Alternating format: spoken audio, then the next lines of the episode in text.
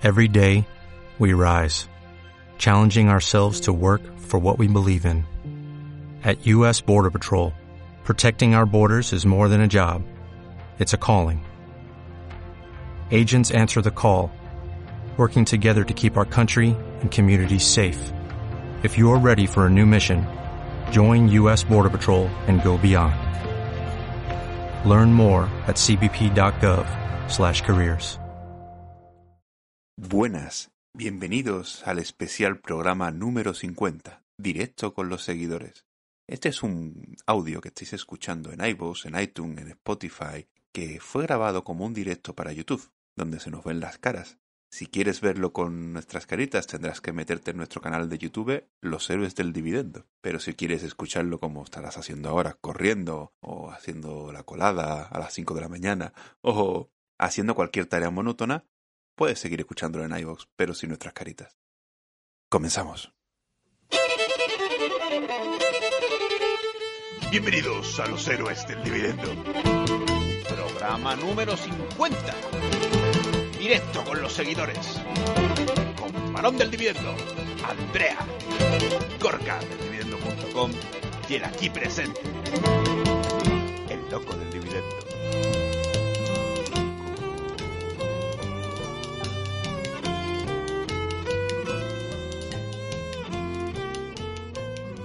¡Comenzamos!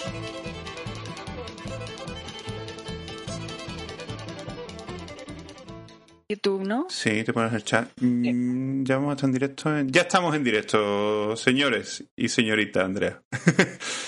Buenas a todos, bienvenidos a los héroes del dividendo. Buenas, Andrea. Hola, ¿qué tal? Buenas, Gorka. Hola a todos, buenas. Varón está offline durante unos minutos que ha tenido problemas logísticos y ahora se conecta al directo. ¿Cómo estáis todos? Ya vamos a decir en Twitter que estamos en directo, ¿no? Ya toca, ¿no? Eh, dale, dale. Vamos a decir en Twitter que A la ver. gente sepa que ya estamos en directo. Ya esto ha no empezado. Ya estamos en directo. Y bueno, eh, aprovechar ahora vosotros, los que estáis aquí, para preguntar todo lo que se os pase por la cabeza. ya te he saludado, Gorka. Yo cuando vayáis Habrá que saludando... empezar con Dead Birds y, ca- y cabecera, dice así. Yo, yo mientras vayáis comentando ahí en el chat, fui poniendo de administrador, que no estáis ninguno de administrador. Que sí, hombre, sí hubiera molado poner el disver, pero creo que hay gente que lo sabe poner en el directo. Yo no, yo no sé ponerlo. Tendría que bichear, pues seguro que no tiene que ser muy difícil. Hola, ahí está la gente saludando. Hola, héroes. Hola, amigo Hola, del dividendo. Hola, Tony, Andrés. Amigo del dividendo, me gusta ese nick. Gran peinado, Juan. Se nota que está Andrea por aquí. Es que hay una coña. Al que no, no sepáis, es que solo, según ellos, solo me peino cuando vienen mujeres, pero me peino siempre. Pero ya está la coña y ya no se puede hacer nada. Francisco Rodas, buenas. ¿Quién será ese Francisco Rodas? No sé, no sé. bueno, pues si no preguntáis nada, vamos a hablar de lo que nos dé la gana. Vamos a aprovechar. ¿Que comprasteis algo últimamente? Buah, yo he hecho muchas cosas. Con la cosa de AT&T, yo he hecho unas rotaciones bastante bruscas. Soy, yo aparte de yo y Varón, no te- bueno, aparte de Varón y yo no teníamos nadie AT&T, ¿no? ¿Tú, Gorka, la tenías? Yo, yo la tenía, yo la tenía. No estaba ahí. ¿Y qué has hecho, Andrea? No, Gorka, Gorka las telecos ya sabemos que no le, no le gustan mucho. No, a ver, sí, al final vendí, al final vendimos, sí, sí. Todo. Sí, sí, sí. Me, me dio miedo el verme atrapada ahí con un dividendo raquítico, como me pasó con Wells Fargo, la cotización por los suelos y fuera, fuera. Mm, Por si acaso. ¿Pero la pillaste por encima de 30, la venta? Justo 30 vendí. Oye, pues no está Sí. mal. Yo te digo una cosa, estuve hablando con Castur el otro día, Castur hizo lo que había que hacer. Cuando empezó a subir y se puso en 34 así, vendió tres cuartas partes diciendo esto, esta gente está loca. Con este spin-off y todo esto va a haber recorte del dividendo, va a haber jaleos y tal. Porque es que, aunque la noticia salió mucho después, eh, según estuvo diciendo Castur, en la noticia que ellos sacaron, el informe que ellos sacaron, ellos anunciaron ya un payout de, inferior. Entonces, si hacía un payout inferior, era un recorte del dividendo. Lo que pasa que, claro, No, no, lo, no lo hicieron a un platillo y cuando salió la noticia en los medios fue un rato después. Claro.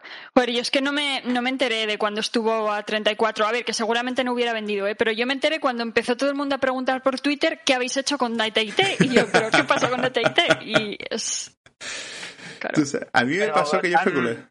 ¿Qué dice Gorka? Yo, como no, yo no la sigo y la verdad que es que mucha gente me ha preguntado por ella y todo el mundo le, he respondido que no tengo ni idea. Es una empresa que no sigo, pero al final que lo que han hecho es un spin-off para separar, digamos, las televisivas de la teleco. Sí. Es decir, que compran televisivas para no ser una teleco y luego hacen un spin-off. ¿Y esto qué ha conllevado? ¿Un recorte muy brusco del dividendo? Eh, un 50. Pues dicen que a la mitad. Claro, pero a la mitad, pero te dan otra empresa que capitalizará también un. Dicen que habría que ver el, global de todo, ¿no? Sí, a ver, supone que la nueva empresa no va a dar dividendo y la van a cargar bastante de deuda. Sí, iba a decir que no sabemos si. Si cargas de deuda la nueva, la vieja queda sin ella. Eh, no del todo. Se queda que muy cargadita. Bueno, no, no, no he seguido mucho la, la, cuestión y bueno, como ya sabéis todos, yo este tipo de operaciones nunca me gustan en exceso. No me gustan ni las compras, ni me gustan este tipo de operaciones, pero bueno, es una empresa que no sigo. Nunca entendí la parte que hicieron anterior, porque no eso y ahora tampoco entiendo muy bien esta, pero bueno, es una cosa que no sigo. Bueno, pues una pena, la verdad, que, sí, que es, es, un problema, pero bueno, lo más probable es que si, si sacan la nueva con un poquito de deuda, quedará saneada AT&T, igual... La cuestión de todo es que si hay inflación, si hay inflación, las telecos se suelen comportar bien, ¿eh? también. Entonces, eh, Estados Unidos está con un 4, 4 y medio. Bueno, a ver lo que pasa. Puede no ser tan desastre como pueda parecer en un inicio, ¿eh? ¿Tú crees? Sí, bueno, yo como dijo, como dijo Juan en su tweet, mm, espero que vaya muy bien a los que se quedaron dentro, pero yo me quedo más tranquila estando fuera. Tenemos una pregunta de Andrés. ¿Podéis explicar de dónde sacáis la recompra de acciones, si la hay, de la empresa? ¿Y en cuánto queda el volumen de acciones y la capitalización? Dice que no lo encuentra en el 10K. Bueno, pues el, el, importe está en los flujos de caja del 10K y el número de acciones pues están, normalmente suele estar en la cuenta de resultados del 10K. Así que no, no veo mucho mayor problema. Si no viene eh, las acciones en concreto, que haga la cuenta de dividir el beneficio entre, entre el BPA y ya te salen el, el número de acciones. statement. Hola, varón. Buenas, varón. No se te oye, varón. No, no se te oye. Yo no te estoy oyendo. A ver, ¿habla? No, no se le oye. No, no se le oye. Tienes... Dice Zucor, dice mm. que cree que AT&T será una mejor empresa siendo una teleco pura. Eso, es algo que yo leí en algún análisis, sé ¿eh? que esto mm. es una buena jugada porque van a poder, digamos, quitarse la presión de tener que competir con los Netflix de turno y que van a poder ser solo una teleco. Yo no, no quiero ser la voz discordante ni la voz crítica, pero vamos a ver. AT&T eh, era una empresa teleco pura y de repente se vende una moto para decir que es mejor no siendo una pura. Y ahora que deciden quitar esto, vomitar, porque esto no es quitar, esto se llama vomitar, que es cuando comes algo, te indigestas y lo tienes que vomitar, que es más o menos lo que se ha hecho. Y ahora volvemos a ser mejor, o sea, aquí algo no cuadra. Mm, lo que este se comió es Warner este tipo de explicaciones, pues bueno, hay que tener cuidado con ellas porque hay que mirar una estimación de bueno, cómo van a quedar los, los estados financieros, que yo creo que van a quedar peor que antes de vomitar, o sea, que antes de la indigestión. Con lo cual, entonces, la operación no ha sido buena y hay que ver cómo queda la parte esa de Warner, que yo entiendo que a los accionistas de AT&T les dan esas acciones gratis. Sí. Es lo que entiendo. Sí, sí, sí, sí. Sí, se, supone, que es, más complejo porque no es un spin-off en sí, sino que se quitan la parte de Warner y la funcionan con la parte de Discovery. La nueva empresa, los accionistas de AT&T tendrán solo el 75% de ella, porque el 25% sería Discovery. Y luego se supone que la empresa nueva no va a dar dividendo, en teoría, porque la han cargado de deuda simplemente para que sea una empresa para esto, y la empresa AT&T, la original, se supone que el dividendo que va a dar respecto al que da ahora es un 50% inferior. Lo que pasa que, bajo mi opinión, si tú eras un aristócrata y compraste esta empresa porque se supone que ibas a una inversión muy buena y te iba a dar mucho, mucho dinero y ibas a poder darle riqueza al accionista, ya la sacas y me haces un recorte, pues no sé. Yo creo que a lo mejor podías haber, no haberla comprado en un primer momento. Adem- Además es que hace muy poco dijeron en, en uno de los documentos de presentación a los inversores que el dividendo, que vamos, que esperaban que la gente entendiera que su apuesta por el dividendo era fuerte y tal. Mm. O sea que, no sé. Vamos a ver si Varón se le oye, ¿no? ¿Varón? Se te oye. No. Pero tienes que darle a la, tienes que darle a, a la configuración del disco a la ruedecita, a ver si tienes bien puesto el audio, el micro y eso. Que no quiero Pues, quitar yo la pantalla, pero ¿sabes dónde es, Varón? Sí, sí, bueno, pues, que biche, Varón. Luis, Luis, Fernández, Luis Fernández nos pregunta cómo tratamos a una empresa que reduce el dividendo, si la eliminamos de la cartera o la mantenemos. Pues yo diría que, que depende del caso, Luis. En este caso, la mayoría nos hemos salido de AT&T. No, Varón. No. Aparte tienes el, el audio quitado, no nos tienes ni que oír.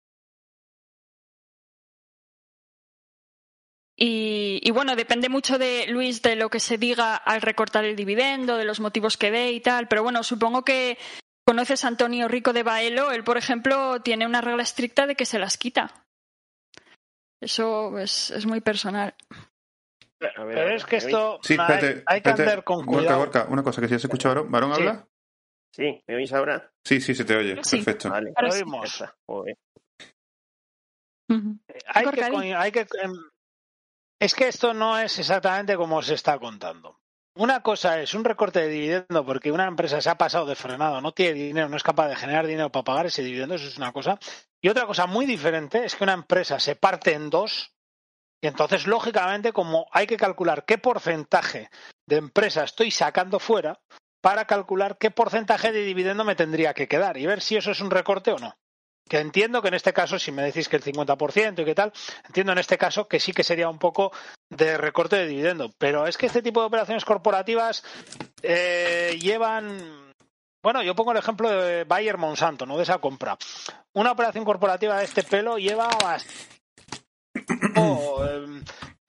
tasarla, ¿no? Sobre todo porque está cargada de mentiras. Es decir, hasta que no tengamos dos informes anuales de las empresas separadas, eh, tratar de tasar esto, pues es complicado. Básicamente, pues si estás dentro, eh, te la comes y esto es, pues tirar la moneda y cara o cruz. Porque yo tengo dudas, tengo serias dudas de que analistas profesionales pues puedan tener una idea acertada y fundada de lo que va a quedar aquí, cómo va a quedar aquí, si es un recorte o no lo es.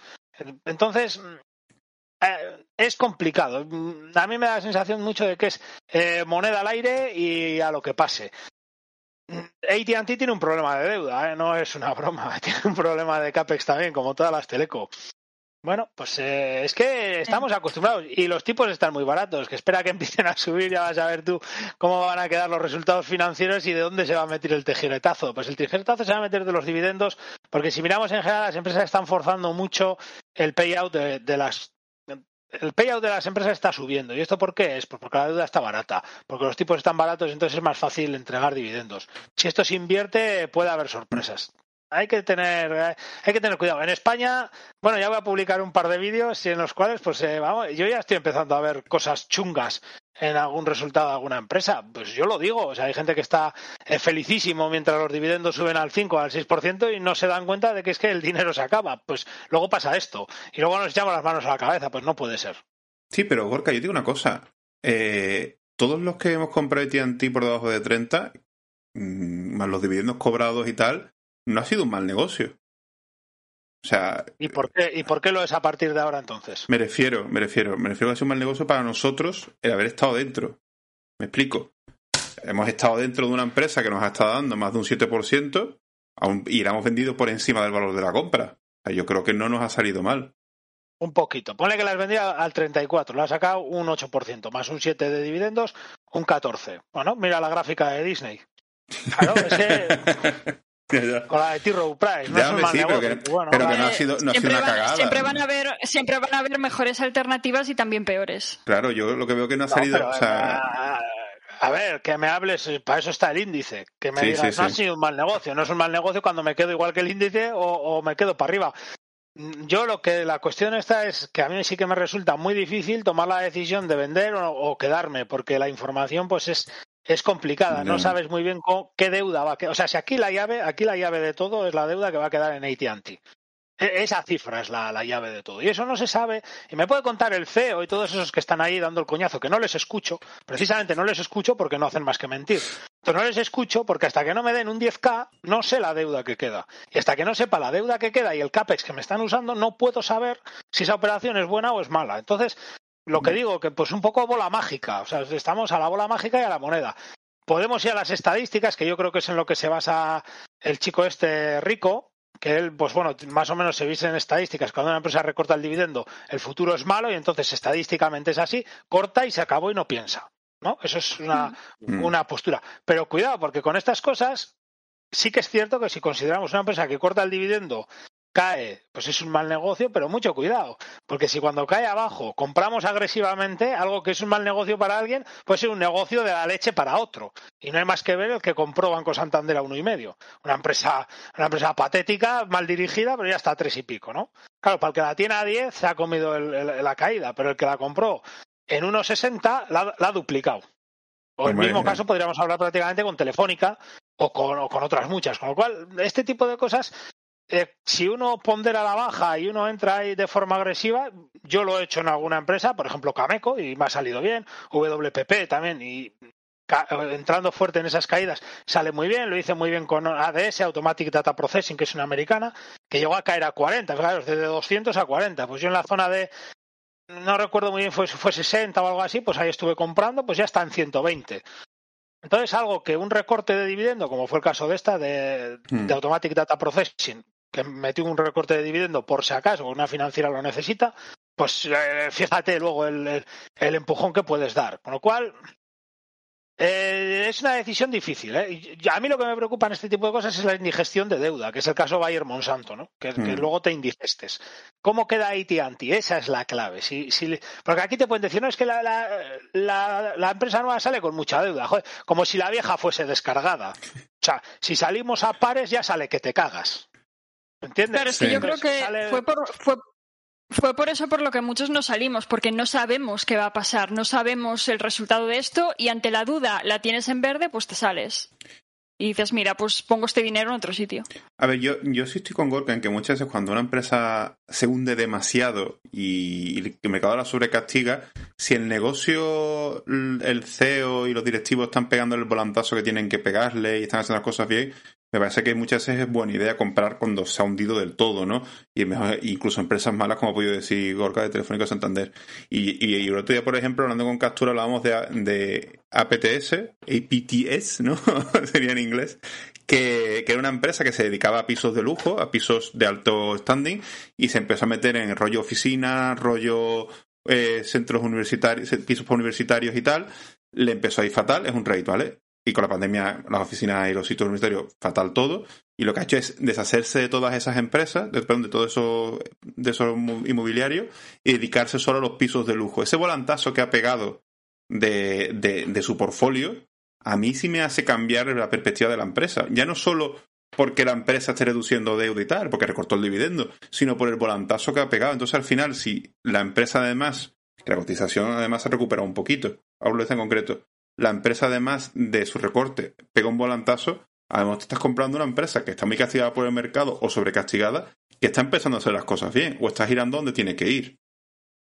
Claro, pero ya es, no sé, para mí eso ya implica más riesgo. lo que veo Y ya es... es que se está aplicando sí, otro pero- tipo de, de estrategia. Tú al final estás Claro, ya para es- luego vender más arriba. Es una estrategia totalmente Buscar la revalorización, estrategia del, claro. del dividendo que, Sí. que conoce todo el mundo. O sea, No, pero Yo yo, me refiero. Sí, sí, yo te entiendo yo, yo particularmente, si recorta el dividendo, no está en mi cartera de, de- de dividendos. Estará pues igual en otro tipo de cartera que yo que sé, el de los muertos. Estará en el armario y saldrá pues cuando, cuando tenga que salir. Yo soy partidario Tú cuando- te las, te las quitas, varón, cuando Yo recortan cuando dividendo. recorta sí, ahora eh, por ejemplo con AT&T todavía la estoy esperando porque me queda un poquito, voy a esperar un poquito más para a ver qué es lo que sucede porque va a recortar en, en 2022 el dividendo. De momento pues bueno, juego un poquito con ese margen y, y ya me la quitaré, pero vamos, eh, la cosa hay que tenerla clara, o sea, tenemos una estrategia de dividendos, pues si, si AT&T no cumple los requisitos para nuestra estrategia de dividendos, igual no tenían ni que haber entrado, pero bueno, Si ya no los cumple, ya estamos dentro, hemos cometido el error, hay que salirse fuera. Y si no hemos salido todavía, pues estará en otro tipo de, de, cartera, llamémosle basura, y, y tendrá que salir pues cuando tenga que salir. Es que había que haber comprado China Mobile, pero claro, nos vamos a Estados Unidos y con la banderita y la momia que está ahí de presidente, claro. No, pero yo también. Hay una cosa que ha dicho Barón de que estamos comprando para vender más caro para la revalorización, pero por ejemplo, te voy a poner un caso muy claro. Una empresa recorta un 20% el dividendo, ¿vale? Y la empresa, en cambio, se hunde en cotización un 50 o un 80. O como le pasó a Kraft. Recorta un 50, pero se hunde un 90%. Es que en revalorización del dividendo, estoy cogiendo, comprando un precio mayor de Yale en ese punto que se ha hundido que cuando la compré cara. Y seguramente la empresa no va, ya ha recortado y se está recuperando, por lo tanto, su momento malo ya ha pasado. Kraft no ha recortado más el dividendo. O no. pero bueno, pero, ahí está el análisis, pero ahí está el análisis fundamental, las decisiones de la empresa. O sea, entiendo que comprar abajo del todo es muy complicado, pero que tú tienes que ver tampoco las decisiones. Y eso me refería, por ejemplo, el volantazo que ha pegado PTS no me parece malo. AT&T, a mí la decisión que han tomado, pues habrá que analizarla, pero que el que, la haya, el que si se hunde a 20 la compra a 20, pues tendremos que ver si no es tan mal negocio comprarla a 20 con el 50% recortado que comprarla como se ha comprado hay gente que la compra a 40. Que AT&T está por 40 y 50, ¿eh? Y gente comprándola a ese precio, ¿eh? Es que yo, no, es que nos estamos olvidando de una cosa que es eh, fundamental y es ¿Por qué una empresa recorta el dividendo? Bueno, pues la, mayor parte de estas veces es porque hay gente haciendo el imbécil. ¿Vale? Entonces, lo que tenemos que valorar en este tipo de situaciones es qué descuento pedimos para estar de Es tan diplomático, Gorka. Es tan diplomático. es, lo que pasa. O sea, ahí tiene que cortar el dividendo porque se ha pasado de frenada. Pues ha pasado de frenada porque tiene mucha deuda, porque ha querido ser un aristócrata o un mm. king o lo que quieras, ha querido entrar en esas listas para tener compras de acciones forzadas por índices.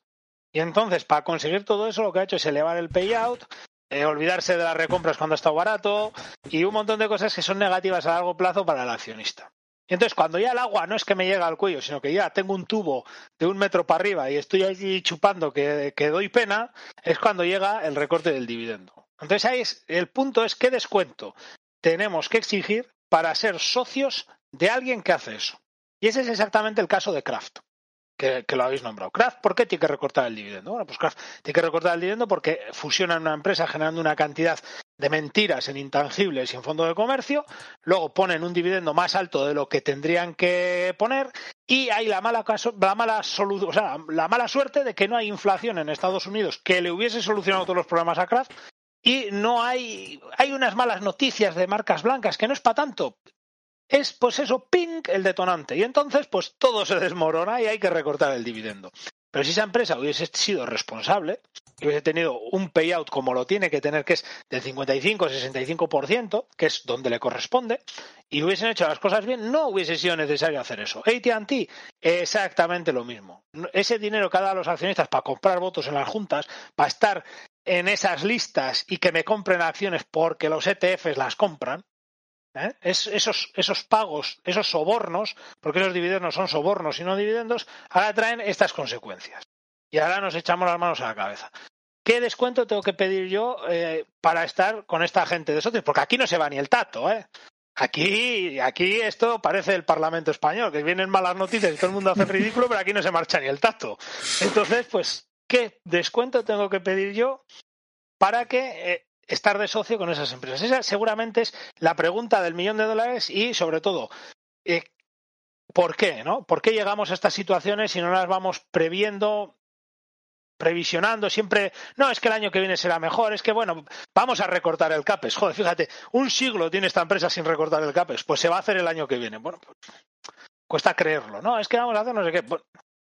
Entonces, hay veces que este tipo de empresas hay que comprenderlas, vienen de una época en la cual fue la gloria, fibra, internet, eh, teléfonos móviles, fue un cambio para ellos y bueno, pues ahora toca un poco la indigestión y es posible que ahora entremos en la época apestada, ¿no? Como lo está viviendo Telefónica, pues mm. ahora es posible que le toque a ellos o como le está tocando en su momento a China Mobile, que también es otra empresa eh, apestada. Entonces, bueno, la decisión que en este tipo de empresas es ¿cuánto pago yo? Pues bueno, pues siete veces beneficio, pues es una algo que quizás sea acorde para estar con ellos. No sé si alguien me tendrá que discutir algo o decirme algo. No, me lo que has dicho tú es, este el beneficio. Una cosa, Juan, ahora que mencionas eh, Gorka Telefónica, yo compré Telefónica después de que hubieran recortado el dividendo y cuando la cotización ya estaba relativamente castigada con respecto a antes. Y no creo que haya sido una buena compra. O sea, hay veces que haces esta operación y te sale mal. Porque la empresa no solo eh, no remonta la cotización, sino que encima sigue castigando el dividendo. Yo, Andrea, ahí tengo la pregunta de ¿por qué compraste la empresa eh, telefónica cuando recortó el dividendo? Esa es la pregunta, es lo que dice pues ¿Por qué entramos en una empresa ya que recorta el dividendo? Claro, bueno, claramente fue un error. Fue de la que empezaba, eh, estaba súper focalizada en España. Mm, no me acuerdo, pero probablemente ni siquiera supiera en ese momento que recortó el dividendo. Entonces, bueno, fue un error. Pero quiero decir que que hay veces que haces esa apuesta, ¿no? De esta empresa está castigada, tal, y no sale bien, porque la empresa no remonta. Es que creo que hay que mirar más cosas. O sea, yo, yo lo que he dicho antes, creo que cuando compras abajo del todo, que nunca sabes si es abajo del todo, tienes que ver más allá, tienes que ver si estamos abajo a nivel fundamental, si la empresa tiene todavía muchísima deuda, tiene que pegar más recortes, si la empresa puede pagar lo que ha recortado, porque muchas veces recorta un 50%, a lo mejor no pueden ni pagarlo. Tienes que ver si el negocio, la directiva está tomando las decisiones correctas hacia el futuro, si donde tú crees que han cometido los errores lo están corrigiendo, si el negocio tiene futuro, tienes que ver mucho más, o sea, no es solo comprar abajo, evidentemente si solo compras abajo pues habrá veces que aciertes y veces que falle. Esto es como todo. No dicen que si hay un mono que lanza los dardos para comprar las acciones, solamente tenga los mejores rendimientos que cualquiera de nosotros. Pues. no sé, escuchar del mono. Eso, tiene truco eh, también. ¿eh? eh, eso, porque al final creo que lo que hay que comprar son las acciones que selecciona el mono eh, equiponderadas, distinto a lo que muchos fondos y nosotros mortales hacemos también. De todas formas, el caso de Telefónica, Telefónica está generando un free cash flow bastante guapo, ¿eh? Y si valoramos a Telefónica en lugar de por en lugar de valorarla por cotización, que es lo fácil, la valoramos por free cash flow, mm, bueno. Pero también tiene, sigue teniendo mucha deuda, ¿no? Telefónica. Eh, eh, bueno, va bajando, pero está dando, un, está dando un dividendo flexible. Quiere decir que es que ni por cotización ni por dividendos ahora mismo. A lo mejor en un futuro, pero a ver, yo no creo, que Telefónica, como lo que dice Gorka del Free Flow es cierto, lo que dice Frank que está de duda es cierto, pero para nuestra estrategia Telefónica no tiene interés. O sea, si Telefónica estuviera dando un dividendo pequeño y estuviéramos hablando de que la cotización ha caído, pero el dividendo respecto a lo que ha caído no está mal, yo qué sé, te pongo el ejemplo de Kraft. Kraft cuando cayó un 90% el dividendo llegó hasta un 7. Entonces, estás comprando una empresa, un yield de 7, que, que ese dividendo mejor es sostenible y que en el cara futuro sí porque si estamos yendo a dividendos, estamos yendo a dividendos, ¿no? Si vamos a Value o vamos a, a Grow, pues comprar esas empresas que se han hundido, pues como tú has dicho, te puede salir bien hasta Telefónica y compró Telefónica en marzo y luego la vendió por dos o por tres, pues estás contentísimo. Mm. pero cuando compramos dividendos, compramos free cash flow, ¿eh? porque el dividendo no se paga con, con sí, sí, sí, sí, Ya, ya, claro, claro. Evidentemente. claro, claro. Eh, no debemos de olvidar el, el free cash flow. No, nadie está diciendo de ignorar el, free cash flow, por supuesto. Sí, pero no sabemos, por ejemplo, Telefónica si va a seguir con el dividendo flexible, si lo, eh, si lo quitará, lo volverá a poner y lo seguirá creciendo durante años. Al final no lo sabemos. Sabemos que en su época eh, era un, dividendo muy jugoso, lo recortó, ha jugado con flexible, eh, lo volverá a quitar, pues yo qué sé a mí no me da esa tranquilidad a la hora de que pues una teleco en el momento en el que una teleco en el momento en que entra en deuda razonable y hay inflación es una máquina de bueno de pagar dividendos es un crecimiento lo que hay una máquina de comer pasta por capex. Entonces bueno siempre fueron iguales ahora pues ha habido pasadas de frenada y tal pero bueno todo volverá a la normalidad. No ahí hizo mucho daño las tonterías que hizo alguno y que hizo compras faraónicas a precios estrambóticos y eso se paga, ¿no? Que es, bueno, por lo que ha podido pasar en AT&T también, una compra faraónica a precios eh, que son estas compras que a mí me ponen tan nervioso. Pues, eh, bueno, pues es que eso se paga, o sea, es que eso no hay otra. Eso al final hay que deteriorarlo y eso te vienen pérdidas y, y esas deudas hay que pagarlas. Y si no hay inflación, que es el problema de esta última década, si hubiésemos tenido una inflación razonable, pues porque claro, esta última década, fijaros que yo estaba echando un poco cuentas atrás y podríamos hablar que en España, concreto, ¿no? Pero en más países no ha habido inflación desde el año 2006. Por ejemplo, el caso de las telecos eh, tienen inflación negativa, tienen deflación desde el año 2006. Es década y media, ¿eh? Pero es que durante esta década y media ellos han tenido que estar pagando unos intereses en algunos casos del 4, del 5, del 6 y del 7% por los bonos que tenían que emitir. Es decir, que su deuda se ha agrandado porque han tenido inflación negativa Y además han tenido que pagar unos tipos como si hubiese una inflación hermosa, de un 3 o un 4%. Bueno, esto, esto en década y media es destrucción masiva, ¿eh? Sí, sí, es lo que le ha pasado a AT&T. Sí. Oye, una cosa, ahí, hablando de Telefónica, lanzo una pregunta así que me gusta, porque hay una cosa que le escuché una vez a Gregorio, y es que cualquier empresa, básicamente, si la aguantas el tiempo suficiente, si tiene, es posible que vuelva a estar bien. Y, que Gregorio me pasa mucho que casi todas las empresas las ve bien porque las compró antes del 2000. Si hubierais comprado Telefónica en los 90, la tendríais muy positiva. Y que los dividend- la- Sí, ¿eh? En pesetas. La habéis comprado en pesetas, estamos hablando, ¿eh? En pesetas. ¿Estás diciendo que no, Gorka? Con- sumando dividendos. Todo Pero es que el dividendo yo no le puedo sumar. ¿Por qué no? El dividendo es mi paga, ¿cómo que lo voy a sumar? El Ah, tú no lo sumas, tú no lo sumas. No, no, no, no, no, yo aquí no tengo que sumar nada porque si no lo tengo debajo del colchón. Claro, no, y si lo he dejado debajo del colchón también está estupendo. No, el dividendo, un dividendo razonable es mi paguita, ¿eh? por tener ese activo y por asumirme ese riesgo. Y luego aparte tiene que venir lo otro. Y tiene que ser un pagón ¿eh? si no crece, ¿no? que es una vaca lechera. Entonces, ese- el dividendo es una, una prima de riesgo, ¿no? Si no, Mm. invertiríamos en bonos a 10 años. Si, voy a- si una empresa no me va a dar crecimiento, como es el caso de Telefónica, y el dividendo es escuálido, pues tengo un bono del tesoro, no tengo un- una acción. Sí, ¿no? Las cierto. acciones siempre les vas a pedir esa paguita además, con lo cual ese dividendo pues es la paguita. No, eso está eh, no incorrecto, no, o sea, a ver, no estarías mal del todo, claro, pero como le pasó a, un- a una famosa presidenta de una autonomía que dijo, pero, bueno, dijo una cosa, ¿no? Y el equivalente es que si yo esta mañana descuento el bacon, la hamburguesa y la costilla, pues he sido vegetariano, pues claro. A ver, eso no. A ver, pero me refiero a que hay muchas compras Pero de empresas cuenta. españolas que si se han comprado antes del 2000, esa gente que la ha comprado está en positivo. Era mi punto. Sí, claro, el, Banco Santander, pues también el que lo compró en el año 30 con el caudillo, pues, pues sí, lo tienen positivo, pero es que esto no es Claro, serio. es que eso tampoco a nosotros nos consuela mucho. Y vamos. empresas de los 90 están a cero, que han desaparecido también. También, también, también. Depende. Ah, ah, Fíjate, aquí Sí. nosotros no lo conocemos ninguno, pero Iberdrola, que no era Iberdrola, era Iberduero, en, en la época de Lemoniz, que bueno, muchos ni conocerán, que era una central nuclear que a consecuencia del terrorismo y otros problemas se canceló el proceso y era de Iberdrola, bueno, pues tras Lemoniz esas acciones llegaron a costar 50 pesetas. Pero es que Iberdrola ha hecho splits desde aquellos, o sea, 50 pesetas que serían 30 céntimos, ¿no? Pero es que ha habido desdoblamientos, decimos, Mm. claro, claro, pues fenómeno. Es que eso no, no, no vale, o sea, no hay que ser, hombre, que a, a largo plazo todo vale y todo vale, pero hombre, hay que ser un poquito, ¿no? Aquí hay que, hay que sacar una rentabilidad, no vale tampoco. Telefónica lo ha hecho. Sobre todo porque. Sobre todo porque hay alternativas mejores. ¿Os parece si respondemos alguna Sí, sí, pregunta? sí, Andrea, dale caña. Eh, Zucor83 te pregunta, Gorka, por los retained earnings de Simon Property. Te, vamos, ¿lo tienes en el En radar? un rate eso no es. eh, no, no sigo esa empresa, pero es que en un rate, como es una empresa, un retained earnings te mide muy bien las empresas que no distribuyen todo el dinero en dividendos. Entonces, una balaca lechera, un rate, mm, no es el mejor sitio para mirar eso. De hecho, no- es una empresa que, que no, no sigo demasiado, no tengo ni idea. O sea, que es, nor- que estará es en normal que, cero o negativo.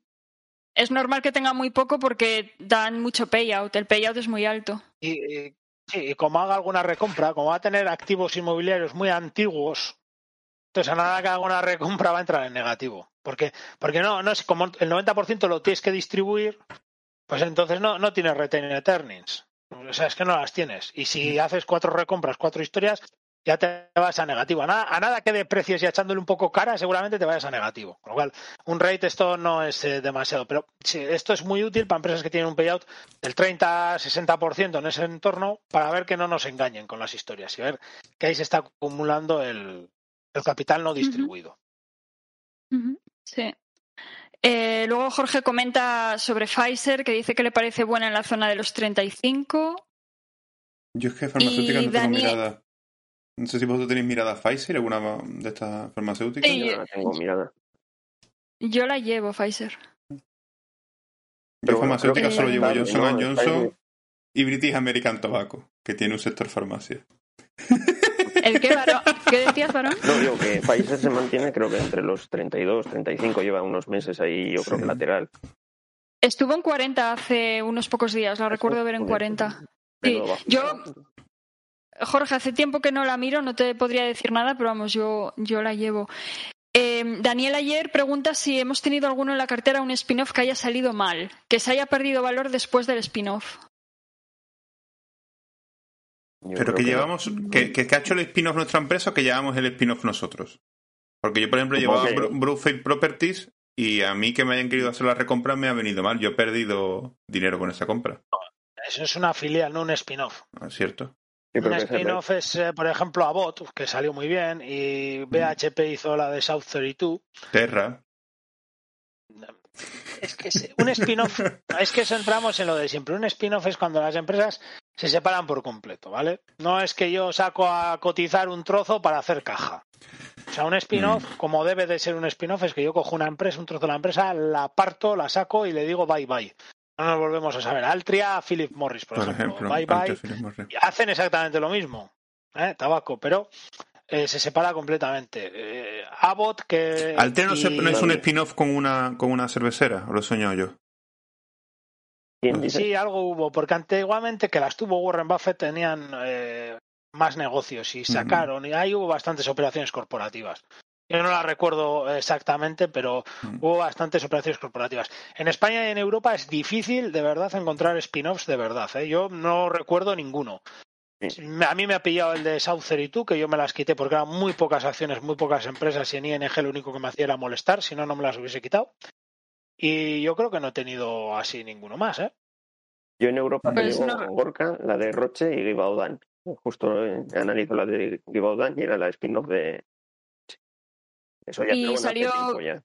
¿Y salió bien, varón? Sí, salió de maravilla. Vale, pues Sí, sí. Daniel, no recordamos ninguno que, que haya salido mal. Ah, diciendo Luis logista. Logista es un spin-off. Está diciendo aquí Jorge de Olmo, sí, cierto. Ajá. ¿Y de de dónde Eh, salió ¿De Logista? De salió? Imperial Brand se supone. Es un negocio que sacaron fuera. Mm.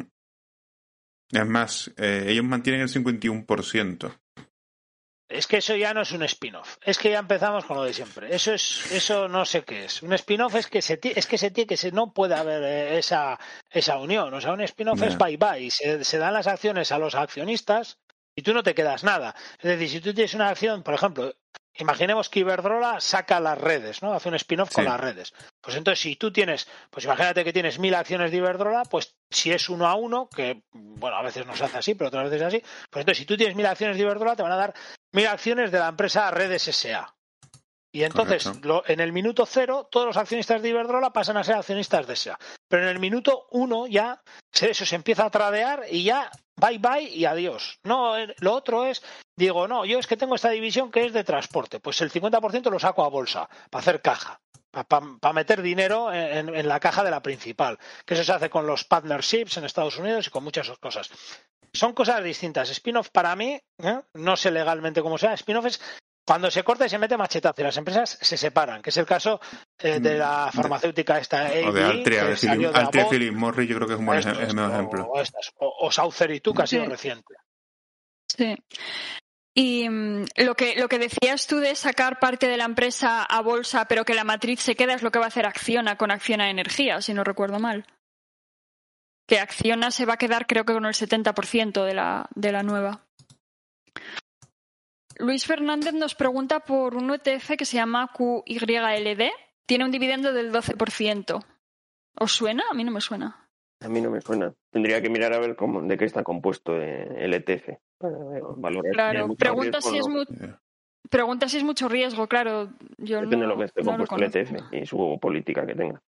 mm. Mucho riesgo no sé, pero muchos impuestos ya te digo yo que sí.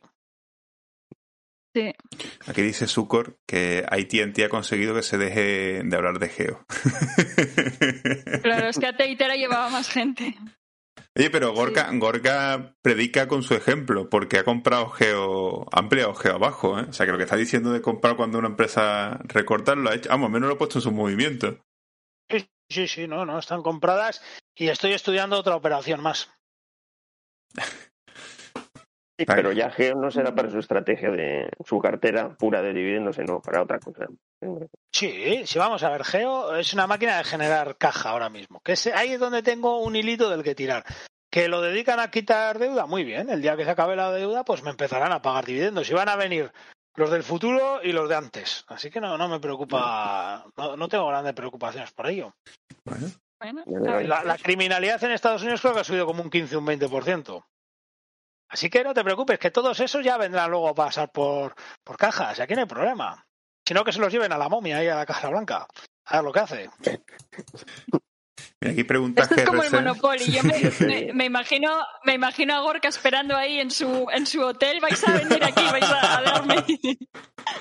Ahora, ahora de momento la, la momia tiene una investigación porque parece ser que ha estado metiendo en, en hoteles a inmigrantes a 380 dólares la noche. O sea, en lugar de pagar a Geo porque le ha quitado no sé qué, pues ahora lo paga a hoteles que, claro, como están vacíos, pues están vacíos. Pero no creo que yo que a nadie le apetezca eh, ir a un hotel de 300 dólares la noche cuando tiene a los inmigrantes capturados del muro en la planta de abajo. Pero bueno, oye, eh, está bien para el hotel, para que pase esta mala racha pero ya veremos eh, cómo acaba. Si con la criminalidad subiendo al 10-15%, eh, bueno, que no faltan clientes es algo que está claro. ¿no? Ahora, sí que es cierto que yo tengo una mm, pequeña duda, quiero ver unos resultados eh, más de CEO, quiero mirar alguna cosilla más sobre el CAPEX de mantenimiento real que tienen, porque ahí es donde puede estar un poquito la llave de todo esto, pero mm, yo no le veo mayor problema.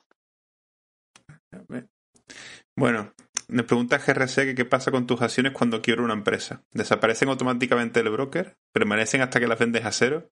Para ir avanzándome al caso de Geo. pues si quiebra no tienes nada. A mí nunca me ha pasado. O sea, yo, yo nunca he tenido un, un cero. O sea, creo que eso es raro Pues también. alguno ¿no? del popular podrá preguntar. Si hay alguien que haya estado en el popular, pues sabrá lo que pasa en ese caso. No, no tengo ni idea de lo que pasó. No, nunca me ha pasado.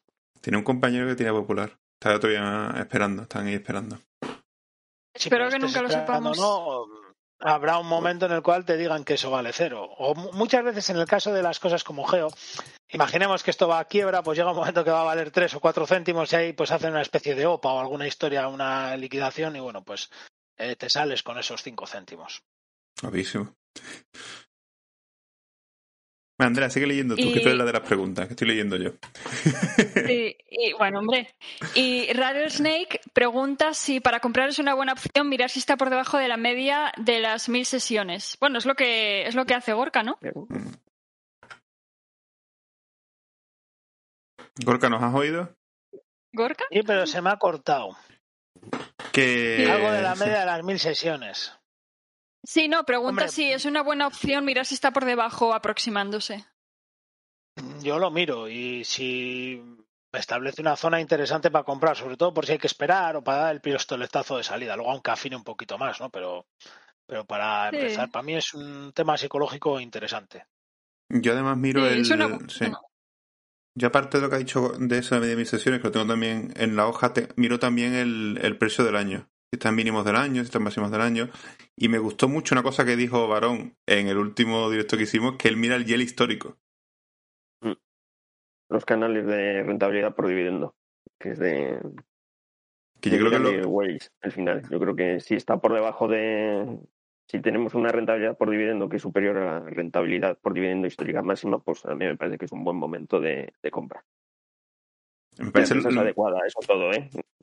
pero me, me parece lo más dividendero de los, cua- de, los, de los tres, de las tres formas, Sí. porque lo de mirar la me- los precios del año es muy, muy bueno, muy cortoplacista, mirar la media de mis sesiones es muy guay, pero es que lo de mirar lo del YEL histórico me parece lo más, lo más dividendero, ¿sabes? No sé si será lo mejor, pero lo más dividendero es. Sí. Sí, una, una vez que ya has decidido que es buena empresa y para buscar un precio, está, está bien. Totalmente. Y Jesús nos, Jesús nos propone que juguemos, saquemos la bola de cristal y digamos si creemos que puede haber una caída pronto.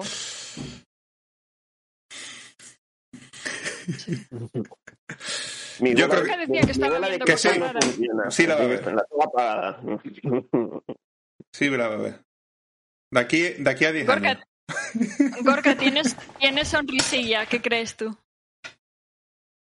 Hombre, yo he visto cosas raras, pero la verdad es que se han calmado. Pero cuando el mercado está tan caliente, pues en cualquier momento puede pasar, puede pasar cualquier cosa. Ya- Ya veremos. Sí, es No que sé. es difícil de decir. Yo, yo tengo Y- liquidez, estoy dejando de comprar. Sí, pues Pues si has comprado un montón de Sí. chinas, si has comprado un montón de chinas. Sí, pero he vendido, ¿eh? Ah. Entonces eh, vendí. Cameco, vendí la mitad de la posición de Cameco, vendí la mitad de posición de WPP y vendí la integridad de Randstad. Entonces vendí esas empresas que son más o menos cíclicas, Mm. que a precios que considero un poco tal, y me fui a un sector un poquito más defensivo en China, a unos PER mucho más comedidos. Me ha entrado ayer, creo, una, una orden de Shenzhen International que no ni tenía pensado que entrara, pero oye, pues hubo un pico, pagó el dividendo y ha habido un pico y ha cruzado y, y poco más, pero en general estoy bastante, bastante parado. ¿Y qué os parece la compra de Amazon, de MG, MGM, la del León, la productora del León? Yo no me he enterado de eso. Yo lo leí hoy, ¿eh? Es una, creo que es una noticia de hoy. Ni nada, ni, no- ni lo he visto. No sé Bueno. ni a qué se dedica la empresa esa, o sea, no. Con la, del no- León no- es el que sale. Sí, es, es- sí, sí, es la productora esta de cine, esa, sí, sí. La productora esta de cine que... Y pues esa, esa, cuadrar, esa era muy ¿eh? buena antes, ¿no? Hace, hace ¿no? Es- ya no es tan famosa, ¿no? Que el León me suena a película antigua. Me suena a película de, de Egipto, del romano, de hace 50 años. Tiempo. Eh... y es una Cuidado que con el Amazon tiempo y tiene Prime- competencia. No, ya. Con el Amazon Prime es una operación que puede cuadrar bien. De todas formas, es que mm, lo que sucede es que Amazon, al per que cotiza, pues bueno, yo ni, ni, ni me la planteo. Entonces, pues bueno, pues. Ya nos no, acercamos. Algo que no sigo. Y Jorge dice Gorkas Value y lo sabes. No, no, no, yo no, no soy, no soy value, lo que pasa es que a mí no me gusta pagar eh, precios. al- Cada día soy más roñoso, o sea, cada día me estoy volviendo más tacaño. Me cuesta más pagar precios. Me está pasando al contrario que Warren Buffett, que cada vez yo cada vez me estoy volviendo más, más tacaño. Entonces, eh, si veo un negocio muy bueno, pero claro, como ahora mismo los negocios muy buenos pues están de 25 para arriba, pues vamos, olímpica, paso olímpicamente. Y entonces me estoy aficionando a, a pagar poco. Entonces, bueno, pues eh, No, pero ahí- tranquilamente y Hay poco. ciertos, ciertos hilos y ciertos foros que dicen que Gorka de repente se volvió value. Y hay gente además que calcula la fecha, Gorka. no, coña, ¿eh? Hay unas teorías de que tú te has vuelto value y que has cambiado, no sé en qué fecha, ¿eh? creo que ya estaban los héroes, pero que no lo dice porque, claro, como está metido en todo esto del dividendo, que, claro, como no va a salir ahora de, del armario. Pero hay gente que dice que sí, ¿eh? que tú que tienes que salir No, del armario. no, no. Y, pues mira, de hecho, mira, podemos ir a mirar las últimas compras y te voy a demostrar que no. Venga, Pero, venga. O sea, es que mejor, aquí. mejor demostración que esto no hay. O sea, fíjate, la última compra, pues he comprado China Water Affair. Pues eso value, hombre, es barata, pero es que que yo compre una empresa barata no significa que sea value. Es una empresa que paga dividendos que tengo en crecimiento. Compré Eurofoods, pues ya me contarás tú, Eurofoods, una empresa Bueno, súper eh, mirada de, eh, pero de- un pero no es divide- value. eh, con el dividendo plano de hace un montón de tiempo, pero bueno, venga, vale, te la compro. Bueno, pero es una empresa, pues bueno, es que eso no es value, es un bono Sí. al 4%, más Sí. que una empresa value. Correcto. Y, y además es una empresa que nos va a defender muy bien de la inflación. Es decir, eh, esta empresa va a poder meter en su dividendo muy bien la inflación, con lo cual me estoy cubriendo un riesgo inflacionario. Eso value no lo es, porque esta empresa desde luego no tiene una gran brecha de valor.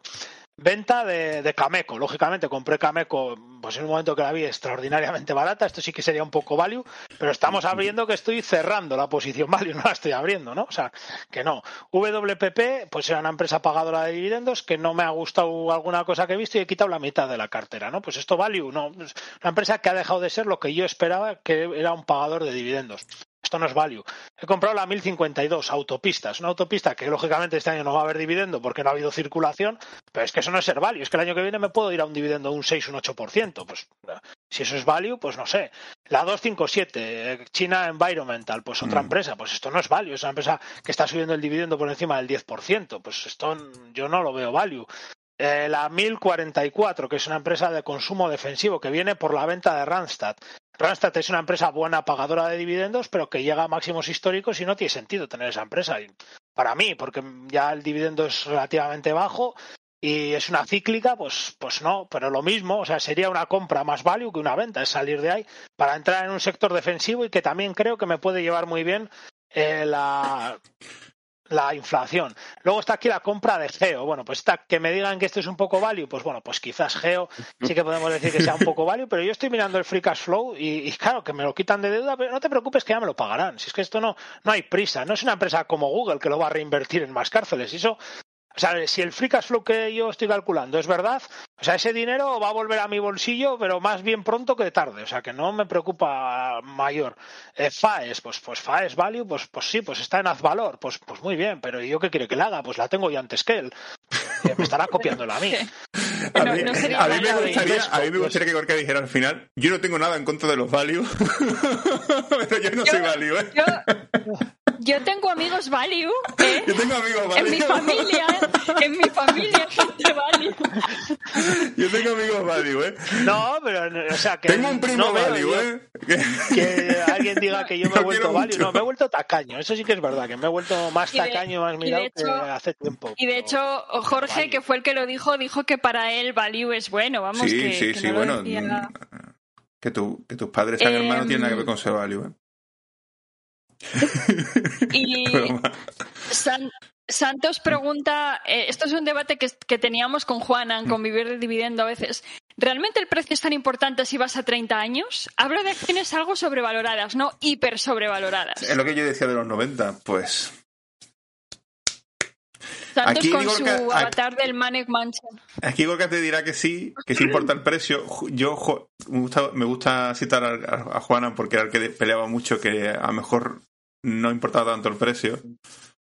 Sí. Porque Varón, Varón mira el hielo histórico, que también es una forma de no mirar el precio respecto a, a beneficio y tal. Pero bueno, el hielo histórico al final sí, sí tiene que ver, ¿no? Eh, Hombre, tiene, que ver que no pagues excesivo, un excesivo precio por, por una por una empresa. pero por el histórico, si la empresa siempre ha estado cara, estás pagando caro.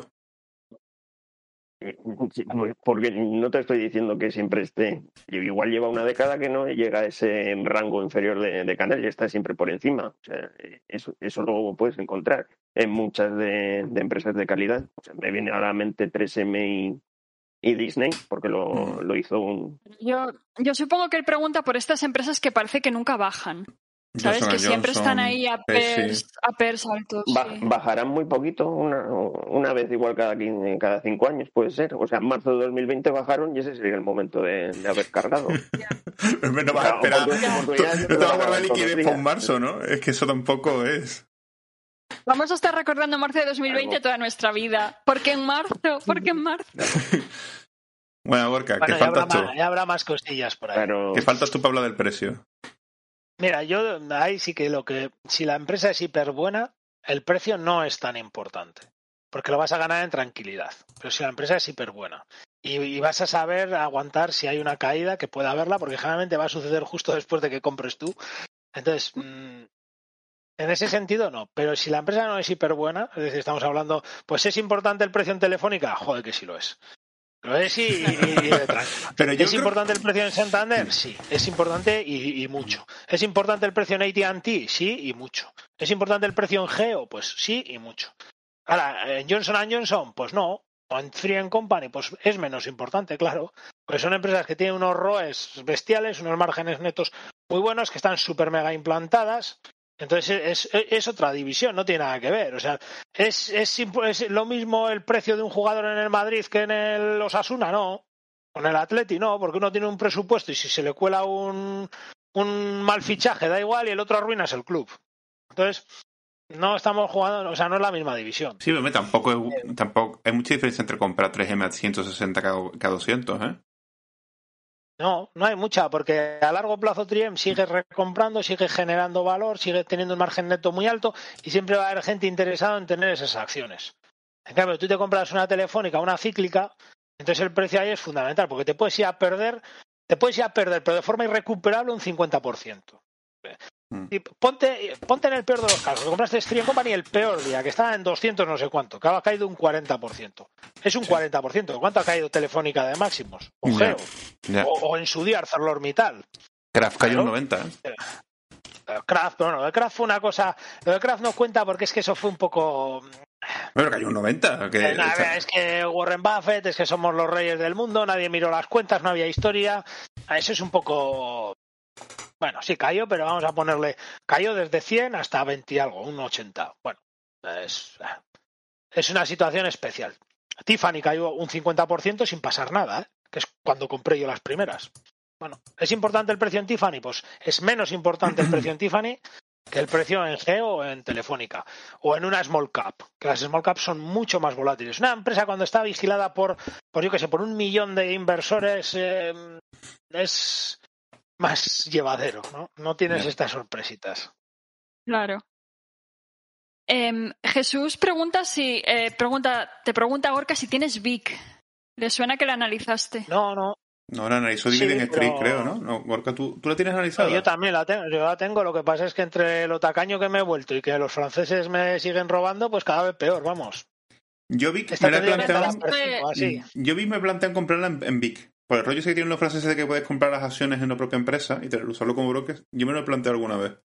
Pero no sé cómo va lo del dividendo. Francia sigue, Si- Francia sigue cobrando un 30 de retención. Si la compras Sí, en una empresa sigue. francesa es un 12. O sea, si tú...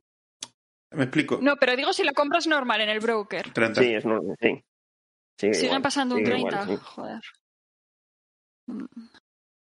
De todas formas, lo del 15 depende Vale. del país, ¿eh? Tú que eres irlandesa, a lo mejor nunca vas a tener ese 15. No sé, no, no, nunca miré Francia, la verdad. Y Zucor pregunta ante la inflación, ¿cómo veis materias primas o empresas tipo Barrick Gold? Yo Barrick Gold no la tengo mirada. Ya se ha pasado. ¿Tú la tienes, Barrick Gold? Yo tampoco. ¿Varón No, tú? que Entiendo que es de oro. eso se ha pasado. ¿Cómo que se ha pasado? Que es que las materias primas hay que comprarlas no ahora que están ya en máximos, hay que comprarlas cuando, cuando esto Ah. estaba para atrás. O sea, cuando tú estás viendo que la, que la Reserva Federal está imprimiendo y todo está imprimiendo, que es cuando las cíclicas están caídas a, a muerte, es cuando hay que comprar. Ahora estás pagando ya. Lo que él ha visto, lo ha visto todo el mundo. Ya se está. A nada que Ya. haya un sustito, te puede salir la cosa un poco. Puede que no sea una mala inversión, pero tampoco va a ser algo, no sé. Es que las cíclicas son así. Pues sí. Claro. Y Es que mm, comprar cíclicas por encima de la media móvil, mil sesiones, eso es, es poco recomendable. O sea, eso sí que es un problema, ¿eh? Porque el ciclo se va a invertir, ¿eh? Y va a haber problemas. O sea, mm, esto pasa mucho con las aceri- con acerías, con por ejemplo acerinos. No, es que está no sé qué precio está tal. Y de repente llegó el COVID y vino el, el hachazo. O ArcelorMittal o, o Repsol. No, es que fíjate, Repsol ha subido el IBEX y Repsol se ha quedado porque si el petróleo sí, pero luego vino el castañazo y Repsol se vino a 6 o a 5. Entonces, mm, hay que tener cuidado. Mm. Ujú, Claro, depende del momento. Y Rattlesnake pregunta Esto si sí nos que es planteamos... value, de- ¿eh? Aquí no, aquí, aquí no me escapo. Esto Claro. sí que ha sido una respuesta value. Claro, claro. Eh, Rattlesnake value, ¿eh? pregunta si... Que no tenemos nada en contra de los value.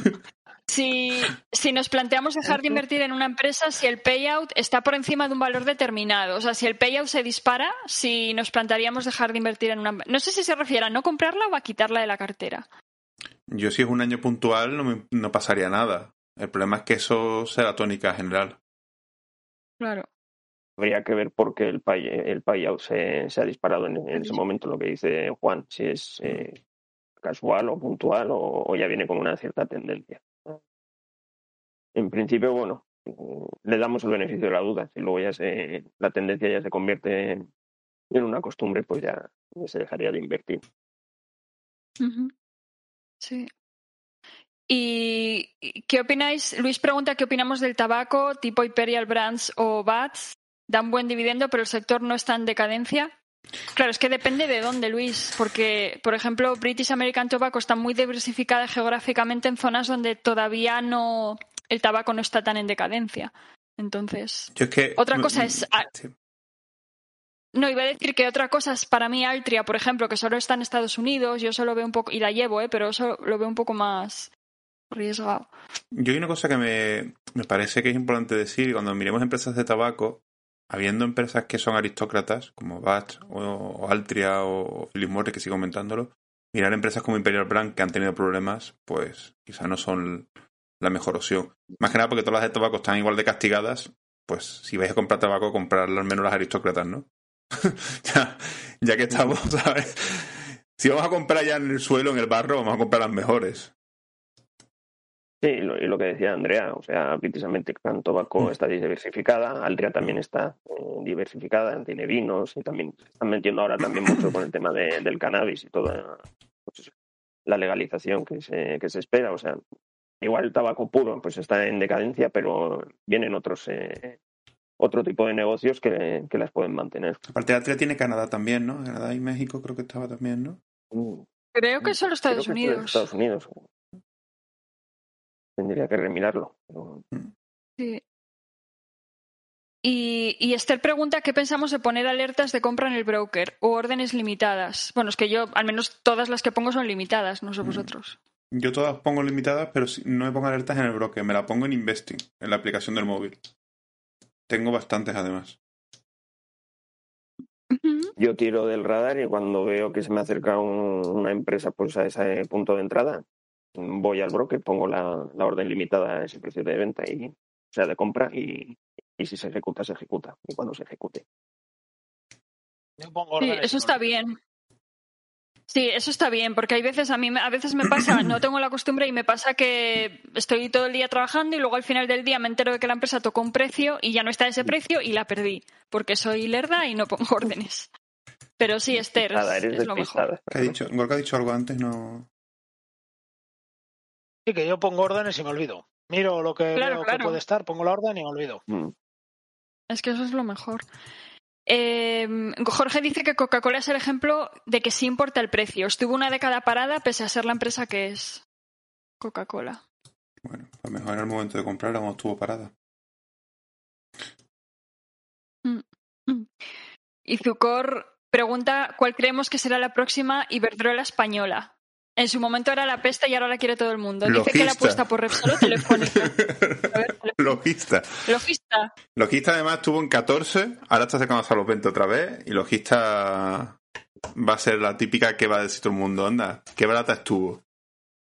Que se está metiendo, porque está haciendo un giro que me gusta mucho, que se está metiendo mucho en el transporte de farmacias, se está metiendo mucho en, en otros tipos de transporte y le va a dar mucho potencial de crecimiento. Sin contar que el tabaco le sigue dando mucha pasta, pero bueno. Yo creo que la famosa va a ser logista en un futuro. Ahí lo digo. Yo creo que cuidado con la banca si los tipos eh, van para arriba y se acaban los marrones en el balance. La banca en general puede tener, si hay una época de inflación y tal, que si tenemos una época de inflación y Verdola que tiene negocio regulado no lo va a hacer especialmente bien. Y con la deuda, si hay subida de tipos, pues ahí se puede atragantar un poquito, pero sin embargo la banca, que va a poder sacar em, poquito mejor el manejo del dinero. Si los agujeros negros han acabado, que digo yo algún día que se acaben, pues entonces eh, puede que la banca nos dé un comportamiento bastante bueno. Telefónica, dependiendo del precio que le hayas pagado, puede parecer interesante, pero Telefónica tiene un problema por el cual nunca va a ser Iberdrola, y es el negocio, que es con un CAPEX de mantenimiento disparatado. Entonces, como tiene un CAPEX de mantenimiento disparatado, nunca, jamás, salvo que apareciera un nuevo Internet que lo llevaran todo ellos y pasara algo como lo que pasó en los 90 o 2000, pues salvo algo de eso, es complicado que una empresa con ese perfil pues pueda tener eh, lo que ha pasado en Iberdrola. Y Jesús pregunta por el nuevo libro de Gregorio, el de psicología. Yo, no, lo he leído todavía. pero sé que va de una charla de arte en Value School, ¿no? De psicología también. ¿Gregorio? Sí, me salió el otro día en notificaciones. Pues no lo ah, sé. No lo sabía. Porque lo anunció en su YouTube y yo me apunté. Me salió para apuntarte y era. Ah, es gratis, pero te tienes que apuntar. Es una charla de psicología financiera. Ah, qué guay. Sí, sí, sí. Eh, sí, Zucor, Altria lleva una, una buena subida, sí. Pues vamos a ir cortando ya, señores, que ya hemos llegado ahorita.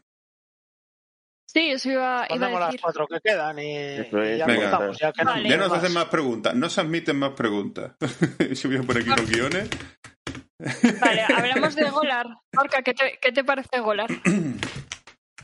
Pues nunca me ha agradado demasiado, eso sí que es value y es una empresa que nunca me ha agradado demasiado, me sigue sin agradar y bueno, pues eh, o sea, eso sí que me parece más value y de hecho pues es una empresa que no, no miro. Mm, me gustaba más Gaslo, ha parecido la marranada que ha aparecido, pero bueno, pues es, es lo que hay. Y, me gusta más el, Para una persona de mi estilo me acerco más a TK que a Golar. Golar no, no es una empresa que me acabe de gustar. Y Digital Eyes pregunta por Procter Gamble. Yo la llevo, Procter Gamble, y pregunta si la vemos cara. Es una terna cara. Yo la he comprado hace poco ahora con las rotaciones. Me he puesto una pequeña posición. Para mí sigue estando cara. Pero bueno, son- de las que siempre, las eternas caras que se dicen. Yo pillé sitio ahí, Bueno. pillé sitio en HRL y pillé sitio en algunas caras y dije, mira, pillo sitio ya porque quiero la venta de Tuvo un año negro esta empresa, si no recuerdo yo mal, ¿no? Procter Gamble tuvo un año negro que estuvo bastante apestada, ¿no? Y que luego ya cuando hizo una reestructuración de marcas, algo así, no sé si sería el 2016 o 17. No, no, no, Puede no me ser. acuerdo muy bien. Todas tienen un momento malo, ¿eh? Porque Johnson Johnson con lo, famo- con lo del plomo, no sé si era el plomo en el champú, Los polvos del talco También. aquella- Sí. Unilever, lo ha tenido, tampoco, Intel. tampoco, tampoco bajó muchísimo Johnson No, Johnson pero con bajó, el tema bajó, del bajó, bajó. Tuvo su momento... Sí, hombre, A mí me acuerdo que eran bajadas pero- del 3-5% a lo sumo o algo así, y enseguida luego se recuperaba. Bueno, y McDonald's cuando... No es como el- Uni- También se tuvo su caída cuando el CEO se acostó con su secretaria. Unilever sí que bajó. de. Unilever sí que estuvo. Sí, Unilever es un dios. Eh, Eh, Yo estuve mirando el PER de Unilever también y de la marinera, ¿eh? Ahora. Sí, cuando bajó, que bajó tanto, yo miré Ah. el PER porque dije, oh, ha bajado tanto, voy a comprar. Miré el PER y dije, de la marinera. Y no compré. Sí, eh, Procter Gamble está ahora per 25, lo acabo de mirar. Yo la llevo, vamos, la compré de, no sé si de las primeras, pero la llevo a 84. O sea que no, no sé si la ampliaré más. Francisco Javier pregunta si Imperial Brands es la dueña de Logista. Juan, ¿sabes? Sí. Te lo hemos dicho antes, ¿Sí? tiene un 50,001%. Como cucos. Vale. Y va, respondemos la última, aunque está pasada de la línea. ¿Cuáles son las vacas lecheras que veis más interesantes Ahora, ahora mismo? que nos Sí. han quitado de TNT. Pues Ya. decimos dos cada uno y así medio guay. ¿Os atrevéis a decir dos cada uno? vacas lecheras las que están en el campo ahora mismo, porque la verdad. Yo voy a decir dos, yo voy a decir dos y, y me adelanto que luego si no me las quita Gorka. Digo British American digo British American Tobacco y digo Canot. Venga, yo me quedo el último. Ir soltando. Venga, venga. Que no. Aunque no sean, veo aunque sean hay algún aristócrata, varón. Tienes Altri ahí. Pero, Yo estoy- pero Al- Altia, que es una últimamente vaca estoy lechera, pero no sé, ahora no la veo interesante. Últimamente estoy comprando más dividendo creciente que vaca lechera. O sea, de hecho la vaca lechera la última que compré fue Bats, la que, la que dijiste tú. Sí. Logista es que está. Eh. a mí hubiera dicho Logista, pero es que Logista está ya casi en 19, tío. Logista está ya recuperando los precios antes de, de las caídas. Logista había que comprarla en 14. Cuando yo estaba diciendo de comprar, tú me decías que estaba loco y que era una compra horrible. Ahí. Ahora no, ahora Logista, como salen los periódicos repartiendo vacunas, pues ahora Logista es muy buena, ¿verdad? Es la misma empresa. la vacuna no le da beneficios. Como cuando pillina nada, gana es lo que- mismo. En Nagas y eléctrica. Iba, iba a decir yo en Agas que, bueno, yo voy a hacer un vídeo sobre ello. En Agas está cogiendo aspecto de MLP, entonces se está convirtiendo en lo que es un MLP. Y puede haber muchas sorpresas y desengaños en no saber aceptar lo que es un MLP, con lo cual es bastante peligroso. Y por otro lado, pues yo me iría pues por China, ¿no? Por China me diría que hay varias que se pueden comprar empresas eh, pues con unas rentabilidades por encima del 5 o 6%, empresas de autopistas, empresas de, de agua, que son buen ejemplo de lo que es una vaca lechera y que bueno, pues están a unos precios moderados. Pero, pero, cuidado con comprar vacas lecheras en momentos que el mercado está alto. Porque podemos coger una vaca lechera a un dividendo que no es el que tiene que ser, ¿eh? porque una vaca lechera no vale cogerla con un 5% de dividendo, y luego cuando caiga nos llevamos las manos a la cabeza, porque las vacas lecheras, sobre todo si están creciendo un poco como es el caso de Nagas, y de repente va a dejar de crecer, eh, ahí suele haber un impacto de cotización importante. Entonces, mm, cuidado con comprar vacas lecheras en los entornos actuales. Entonces, bueno, pues eh, ya he dicho, bueno, no he dicho más que una, he dicho Nagas. Por, por China, pues bueno, por ejemplo, Shenzhen International es una empresa que mm, eh, pinta muy bien de vaca lechera y pues si tuviese que decir otra por ahí, pues no sé qué diría. Pues Yuenshu Transport es una empresa que también pinta de vaca Shenzhen lechera. no, no suspendió el dividendo, lo cortó, lo enseñó yo. No, que va, lo acaba de pagar. Un Hong Kong dólar casi. ¿Cuál era Ah, lo ha bajado un poquito, ¿eh? Lo ha bajado un poquito porque han tenido algún problemilla. La que lo ha bajado muchísimo es Yuenshu, pero es lo que Sí. digo, claro, es que no ha habido circulación en sus autopistas. Cuando el año que viene la haya, y lo que hacen los chinos no es como aquí, o sea, reparten una parte del beneficio. Si no ha habido beneficio, no reparten, que es lo lógico. Pues el año que viene, que volverá a haber beneficio, pues entonces eh, volverá a venir eh, los dividendos. Sí, en China no se endeudan para pagar dividendos, dejan de pagarlo y otros pagarán el año que viene. Son... Sí, son de una forma un poco distinta. Es todo Asia, ¿eh? no es China. En general, Asia, este tipo de cosas, mm, ven las cosas de una forma diferente. Sí. Pues bueno, vamos cerrando, si os parece. No os mojáis vosotros dos en vacas lecheras. Hay que, Yo hay que que la- cenar. Yo es que ahora mismo no las, no, o sea, no estoy en el radar de vacas lecheras. yo en el estoy como mindset Andrea igual, no estoy con el radar. Bueno, pues en nada. vacas lecheras. Pues señores, muchas gracias a todos los que habéis estado aquí una tarde del miércoles. Queremos anunciar dos cosillas. La primera es que en junio solo va a haber un programa, va a ser una entrevista, aunque el invitado todavía no lo sabe. Eso tenemos que comentar. Y... Va a decir que sí. Esperemos. Más que nada porque yo ya he hablado con él y yo creo que sí. Y, y luego vamos a tener un descanso hasta septiembre. Eh, los héroes nunca han tenido descanso en verano. Siempre nos hemos administrado bien, pero ahora que somos cuatro, porque queremos anunciar también que vivir del dividendo ya no es de los héroes. Lleva tiempo sin serlo. Por temas laborales no puede seguir. Y, y bueno, pues queremos tomarnos un descanso en verano y, y lo vemos muy complicado con, por temas laborales y descansos y tal. Así que nada, mm, tendréis un programa en junio y volveremos en septiembre con las pilas cargadas. No significa que, que nos vayamos a ir. Pero dejadnos descansar también, ¿eh? que habéis tenido durante la pandemia programas semanales. ¿eh? Cuidado, ¿eh? Sí. Perfecto.